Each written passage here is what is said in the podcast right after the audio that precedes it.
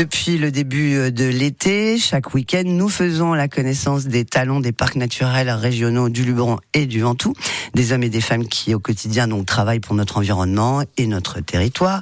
Et pour cette dernière, aujourd'hui, ce matin, David Perron, vous êtes en compagnie de Laurence Veillard, qui est chargée de mission éducation et culture au parc naturel régional du Ventoux. Laurence Veillard, bonjour. Eh bien, bonjour. Ce métier, vous le faites pour quelle raison? Oh, J'ai deux missions au niveau du parc. Je fais passer des messages en termes de préservation de l'environnement, tout ce qui est problématique aujourd'hui, climatique, etc. Tout public, euh, ça va de la maternelle jusqu'au grand public. Donc on a un programme pédagogique qui s'adresse à toutes les écoles du territoire du Ventoux. Moi, ça fait 15 ans que je suis au niveau du SMAEV avant du parc aujourd'hui. Les enseignants nous connaissent très bien. Moi, quand je suis arrivée, mon fils, je l'ai mis en petite section de maternelle. L'année dernière, il a passé son bac. Aujourd'hui, il est à l'université. On a touché une génération d'enfants sur le Depuis 15 ans, vous faites ce métier. Qu'est-ce qui vous fait le plus de bien en fait au quotidien dans votre activité? Je suis euh, quelqu'un de très curieux. Le boulot que je fais au parc me permet d'assouvir cette curiosité. Je rencontre plein de gens. Systématiquement, j'ouvre des nouvelles thématiques, des nouveaux dossiers. Je suis obligée de me documenter, de rechercher, d'aller voir des gens. Mon travail n'est jamais le même. Et ça, c'est super. En 15 ans, les deux, trois anecdotes qui vous ont marqué dans vos différentes rencontres, dans vos différents projets? Alors, euh, on a travaillé sur les cimetières.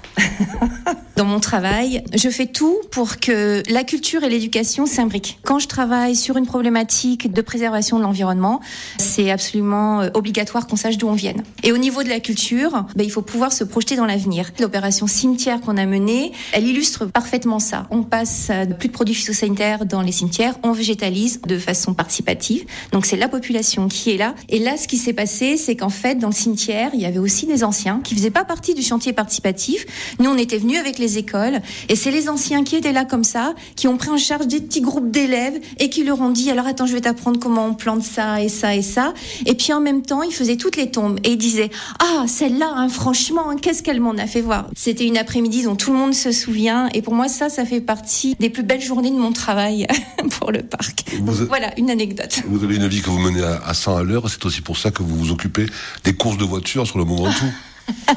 Donc ça, ça fait partie de la mission culture. L'idée, c'est de raconter l'histoire de cette montagne-là. Il y a deux petites maisons cantonnières qui partent de Bédouin et qui arrivent jusqu'au sommet. On les a transformées en centre de mini-musées, centre d'interprétation. Et il y en a un qui est sur les courses de côte. La première course, c'est en 1902. C'est la naissance de la voiture. Les créateurs de voitures venaient faire cette course pour montrer que leur voiture et seule leur voiture était capable d'arriver en haut. Et du coup, on m'a dit, mais tu te rends compte, Laurence, en 1902, les paysans qui venaient voir les courses de côte, c'est comme si aujourd'hui, tu faisais une course de Robocop de Bédouin au sommet. C'était la même émotion. Merci beaucoup, Laurence Veillard, et à très bientôt. Pas de souci. À très bientôt. Merci.